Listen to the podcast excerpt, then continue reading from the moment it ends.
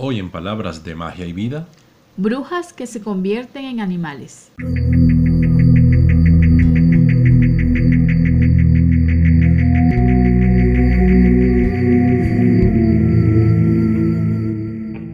Le damos la bienvenida a todos ustedes a un nuevo episodio de este su podcast, Palabras de Magia y Vida, donde hablamos de diversos temas relacionados a lo que es la magia, la hechicería, la brujería, el paganismo y tips para el mejoramiento de la vida práctica. Bueno, hoy vamos a tocar un tema bastante interesante. Eh, ¿Será verdad eso de que las brujas se convierten en animales? Hemos escuchado todos en alguna oportunidad en pueblos, en ciudades, en determinados sitios, historias relacionadas a apariciones de animales que por supuesto están vinculados a lo que es alguna bruja. Sí, no, no es de extrañar que por lo menos a, eh, hay sitios en donde dice que un pájaro negro se posó encima de un techo y el pájaro negro medía más de, más de medio metro. Era un pájaro negro que nunca nadie había visto por la zona y este, hacía algún tipo de sonido especial. Y hay muchísimos cuentos así relacionados con, sobre todo con aves, por lo menos en mi caso he escuchado muchos relacionados con aves, pero sé que hay en hay otros cuentos o leyendas de, de ya de animales más grandes, perros, lobos. Sí, las aves porque es la manera más rápida de poder desplazarse en la noche. Sí. Pero ojalá fuesen aves por lo menos... Ay, mira, me visitó una bruja convertida en colibrí. No. ¿Verdad que no hemos escuchado nada de eso? Nunca. Siempre escuchan aves gigantes, negras, imponentes. Esos son el tipo de aves que se relacionan con lo que es la bruja. Pero vamos al tema como tal. ¿Realmente se convierten en las brujas en animales?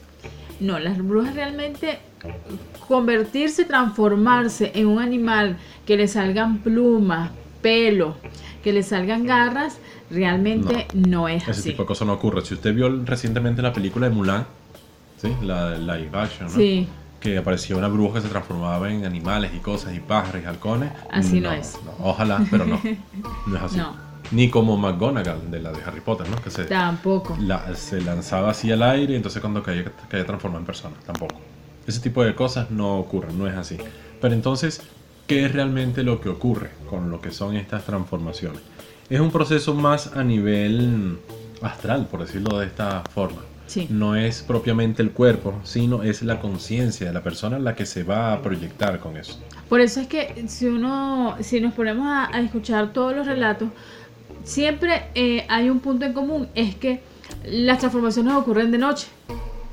Entonces, obviamente, si, ocurren de noche es porque el cuerpo está, el cuerpo físico está en descanso, está en esa etapa de sueño astral, y allí es que permite que esa parte de la conciencia salga del cuerpo, de ese cuerpo, y por así decirlo, tome posesión de repente de un determinado animal.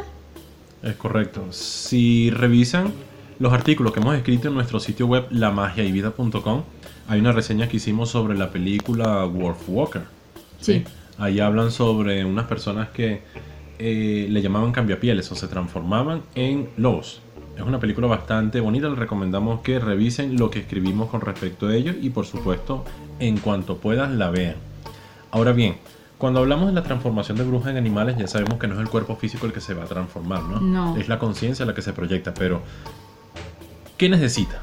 En sí la persona para poder realizar este tipo de transformación?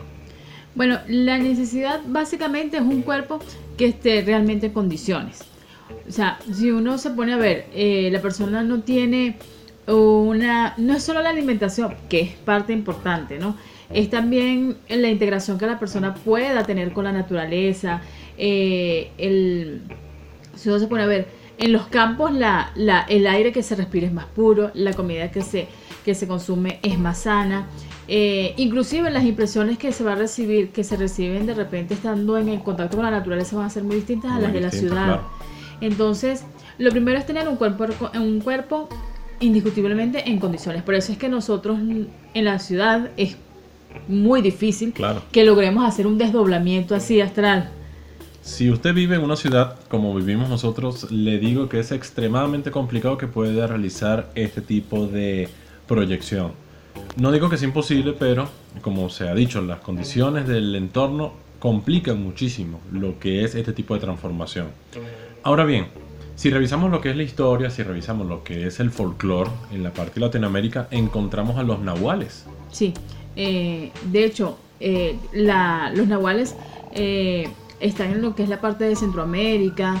eh, son mucho las, las, no leyendas, por así decirlo, pero sino las anécdotas que se escuchan, que de hecho brujos y chamanes son preparados, o sea, es una tradición que va eh, y es una, Algo hereditario casi. Exacto, y es algo que se, se manifiesta de labios a oídos. Entonces, eh, viven en campo, en zonas acondicionadas, utilizan de repente cierto tipo de prácticas que ayudan a facilitar eso. Por eso es que decimos que en la ciudad es más difícil. Primero porque no se tiene el conocimiento ancestral, Sí. las prácticas que se deberían hacer para hacer eso, y otro por, es justamente por el entorno natural. Una bruja, un brujo puede ayudarse con cierto tipo de plantas, Sí, ¿sí? Que le permiten entrar o alterar su conciencia para eso. Aquí tenemos que hacer una advertencia fundamental. Es decir, drogarse no va a permitir que la persona consiga experiencias Sí. místicas, mágicas, no. Va a, haber, va a tener alucinaciones, que no es lo mismo. Hay personas, y por cierto, en, este, en estos días había una persona que incesantemente pedía que alguien le ayudara con el, el uso de la ayahuasca. Sí, ¿sí? y hay que ser muy cuidadoso muy con eso. cuidadoso, Es peligroso porque la persona puede caer en manos irresponsables. Y de hecho, el solo, el solo hecho de usar la planta no va a hacer que la persona reciba lo que es el tipo de experiencias que esa planta popularmente se ha dicho que ofrece. Porque detrás de eso tiene que haber un ritual, detrás de eso tiene que haber Exacto. una mística, un respeto. No es simplemente un té de No ayahuasca. es simplemente eh, consumirlo y, y, Ver pajaritos y en ya el de una vez sentir que no. No. Ahora bien, ¿qué formas suelen tomar las brujas de acuerdo a las historias? Bueno, fíjate que algo muy interesante con eso es que ante, eh, en la antigüedad se relacionaba mucho a las brujas con los búhos. Sí. Justamente, y, y volvemos otra vez a la parte nocturna, ¿no? Los búhos son seres nocturnos, entonces había esa relación. Los nahuales creen que eh, hay, hay animales que se relacionan directamente con la persona, entonces obviamente la persona tiene que como que ponerse en contacto con ese animal particular y es mediante el cual puede pues tomar ese cuerpo físico. Sí. Entonces, normalmente se habla de los lobos, de seres grandes, de perros, eh, Lechuza, lechuzas. osos. Los lobos sí, porque de hecho, de ahí viene también la, ese mito del hombre lobo, del hombre que se transformaba. Entonces sí, son ciertos animales de fuerza, de poder, que, eh, que la persona pues, puede tomar ese, ese cuerpo. Claro, es como el animal que lo representa. El- exactamente. Claro. Aunque, aunque pertenece más el tema, esto pertenece más al tema de mm, los espíritus familiares, que es algo que vamos a narrar. Les invitamos a que se suscriban al canal. Vamos a estar dando dentro de poco lo que es una narración con respecto a eso. Pero ciertamente las historias que se suelen hablar de lo que son esas brujas, mayormente son pájaros. Sí. pájaros, pájaros. negros, pájaros negros grandes. Sí. Entonces, eh, hay que tener mucha consideración. No todas las aves nocturnas son personas que se transforman en animales. Exactamente. Claro, no todos son brujas. Es como que salga un, un búho, una lechuza, una pavita, como le llaman en Ay, ciertas sí. cosas, y cantan en la noche. Esa es una bruja que me está visitando. eh, ¿y qué más Está augurando la muerte de alguien. señor, o también ave, pueden augurar embarazos. Claro, es un ave, ¿sí? Nocturna. Que- nocturna, obviamente, que canta. ¿sí? Sí. No es un Pavarotti, pero por lo menos sí tiene su Y en su ciertas tono temporadas. ¿no? Porque en no es que canta siempre. Entonces, obviamente, como canta en ciertas temporadas, la persona lo ve como un evento fortuito. Y dice, ay, cantó la pavita, eso es que alguien se va a morir. Claro, Y normalmente siempre mueren personas, pero es que mueren porque... porque les toca, tienen que morirse, claro. Por, por mala suerte. Es evidente que eh, las causalidades se Sí. asocian a las casualidades y la persona lo interpreta como cierta. No es tan así.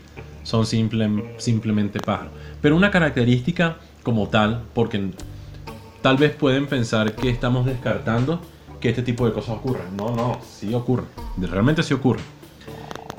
Eh, estos animales tienen características que los diferencian de los animales propiamente como tal. El comportamiento, por Sí. sobre todo. Comportamiento La mirada. Muy, muy particular. La mirada. Dicen que la mirada, los ojos son el espejo del alma. Sí, ¿sí? Entonces, ahí precisamente es donde vamos a entrar en este punto. ¿Qué hacer frente a un animal así? ¿Qué hacer frente a un evento de este tipo? Bueno, la persona primero tiene que mantener la calma, mantener la cordura. Cordura, ciertamente. Claro, porque eh, no puede actuar de forma irracional. Entonces, si no es una amenaza, si ve que no lo está amenazando directamente, lo que puede pedir es que se retire. Sí, ordénale que se retire. Si está en su casa, usted puede también lanzarle sal. Sí, tampoco le va a vaciar el, No. el tarro de sal, ¿no? Ni le va a echar sal a los ojos para herirlo. No. No. buscar la forma de no herirlo, porque si no le están amenazando, no le están haciendo nada a usted, usted no tiene por qué eh, eh, eh, responder con, con, con agresión. Claro. En primer lugar eso. Entonces, pedirle que se retire con voz fuerte. Un mago ya debería saber mm, manejar las energías. Entonces, bueno, pedirle, eh, como le digo, si tiene sal o, o consagrar la sal, no sé, lanzarle. Y, Claro. Sí, ordenarle, ordenarle que se retire. exacto. Mira, por favor, ¿será que se puede retirar? No. No, váyate de aquí. Y le avientas un puñado de sal, pero en las patas. o donde sea. Exacto. Sí, entonces por supuesto se lo, lo, lo aliena. De hecho, hay historias que dicen, eh, cuando aparece alguien así, le dice, mañana me vas a venir pidiendo sal. Sí. ¿Sí? Eso es una, por lo menos nosotros lo hemos escuchado de esa manera. Y la persona dice que al día siguiente, por El alguna que razón... vaya a el- pedir el sal, que vaya a pedir ese sal, ese es. ¿Sí? No sé hasta qué punto sea cierto, no hemos hecho la investigación correspondiente. Tal vez en los tiempos antiguos, hace, no sé, 100 años, que la gente no tenía ese tipo de, de mm, ¿cómo es? implementos a la Sí. mano, ¿no? Porque recordemos, recordemos que el salario viene de sal, Sí. Porque antes se le pagaba a las personas con saquitos de sal, ¿sí? Por eso, era un elemento muy valioso. Y es un elemento mágico también. Claro, es un elemento supuesto. mágico Forma valioso. parte del kit básico de emergencia, Sí. mágico. Entonces, eh, era común que las personas se pidiesen sal, ¿no? Sí, De aunque hecho. dicen que la sal nunca debe faltar en el hogar, porque si falta la sal en el hogar, eh, pueden venir muchas carencias. Entonces siempre dicen que uno tiene que tener sal y nunca dejar que se acabe. Nunca deje que se acabe la sal. Entonces, hemos visto lo que es este tema, lo que son las brujas que se transforman en animales, hemos dicho eh, qué condiciones, los impedimentos, los nahuales existen y están muy relacionados a lo que es esta parte. Pero una persona que quiera adentrarse en este arte, ¿qué puede necesitar? ¿Qué consideran ustedes que le hace falta? Le hace falta estudio. ¿Por qué, tiene que, ¿Por qué debería comenzar la persona? Por lo que son, primero cuidar la, la alimentación, una alimentación saludable, Una alimentación sana, natural. Nada de. No, es, no, es, no significa que la persona tiene que ser vegana. No, la persona puede consumir sus proteínas, a- animales, pero una alimentación lo más saludable posible. Claro, y saludable nos referimos de ser posible la persona que cultive sus propios alimentos. Por eso es que hacemos hincapié de que en la ciudad es extremadamente difícil que eso se consiga. Sí, es muy complicado. La mayor parte de las aves son aves eh, que les inyectan una cantidad de hormonas, igual las reses, igual las plantas con la cantidad de, de químicos. La persona tiene que dedicarse a la meditación. Fundamental y clave.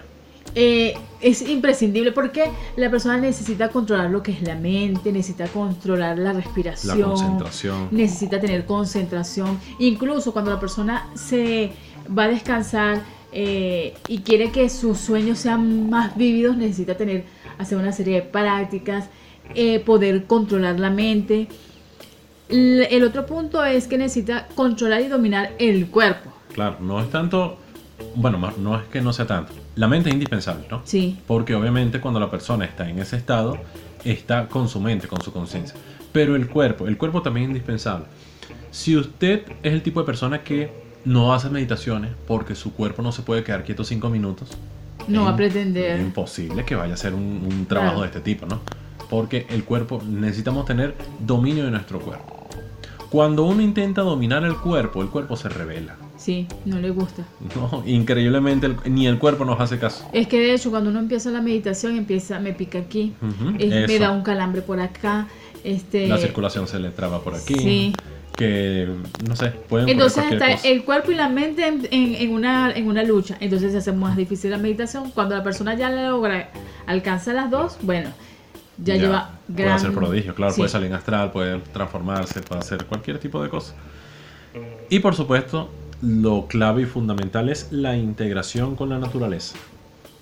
Es necesario que la persona eh, siempre acuda al en caso de que esté en la ciudad, acuda a un parque, acuda al campo, se descalce. Y la integración es, es sentir justamente, tener esa empatía con lo que es la naturaleza. O sea, pasar por un árbol, observar el árbol y sentir ese árbol, sentir la vida que hay en ese árbol. Igual con cada uno de los animalitos, sentir lo que es la vida, la vida que palpita en cada, en cada ser vivo. Así es. Entonces, hemos visto los diversos elementos que se pueden saber sobre lo que es este tema. Las brujas se transforman en animales, sí, se pueden transformar, pero no se pueden transformar físicamente. Es más que todo como una proyección de la conciencia de esa persona hacia lo que es un animal. Entonces, les invitamos a que se suscriban a nuestro podcast Palabras de Magia y Vida. Nos pueden encontrar en Spotify y también en nuestro sitio web lamagiayvida.com.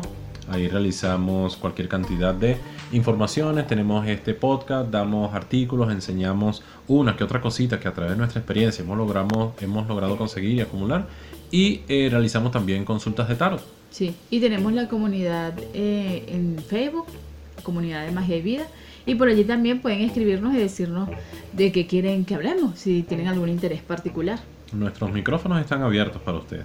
Muchas gracias entonces por habernos escuchado y nos vemos en una próxima oportunidad. Hasta luego.